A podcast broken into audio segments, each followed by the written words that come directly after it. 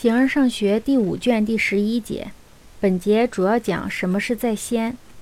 在先就是事物距离本源较近，比如说距离某个单纯的本源较近，或者距离某个自然的本源较近，或者距离在地点上的本源较近，或者距离被某些人规定了的某个特定的本源较近。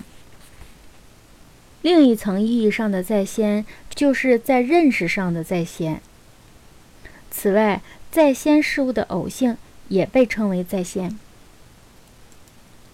形而上学第五卷第十一节，在先和在后意指在有的情况下，如在每一个种里，都有某一最初的本源。在先即事物距离某一或单纯的与自然的。或在地点上，或为某些人规定了的本源较近。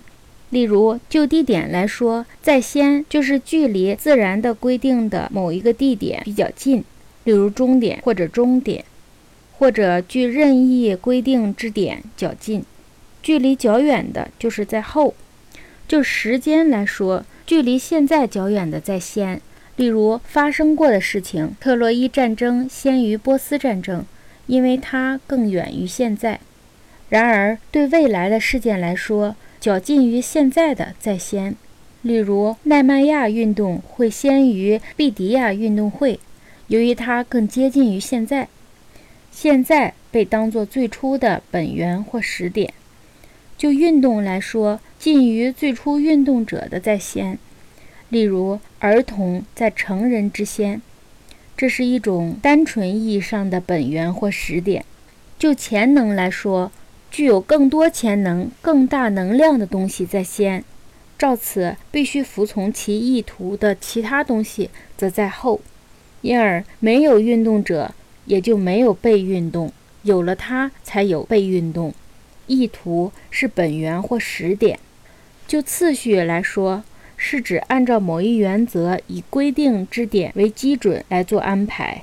例如，次于首席的演奏者先于第三者，第七弦先于第八弦。在前者，首席乐师是本源或始点；后者，中弦是本源或始点。这一意义下的在先，如以上所述；另一意义下的在先，是就认识而言的单纯意义上的在先。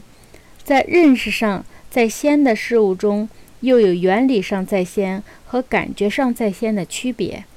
在原理上，普遍的东西在先；在感觉上，个别事物在先；在原理上，偶性在整体之先。例如，文雅的就在文雅的人之先，因为如果没有部分，原理的整体也将不复存在。当然，如果没有一个文雅的人存在，也就没有文雅的这一偶性。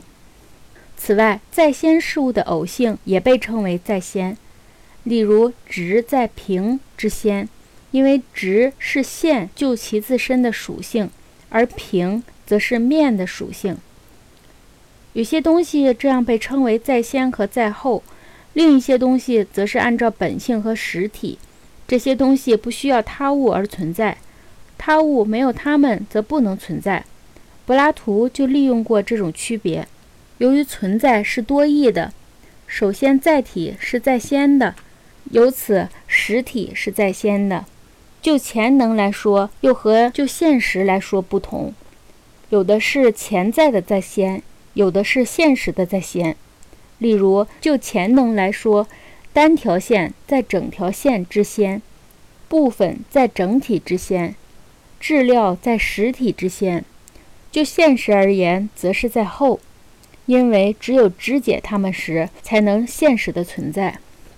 在某种意义上，一切所谓的在先和在后，指的都是这些。有的在生成上无需他物存在，例如整体无需部分；有的在消灭上无需他物，例如部分无需整体。其他事物也是这样。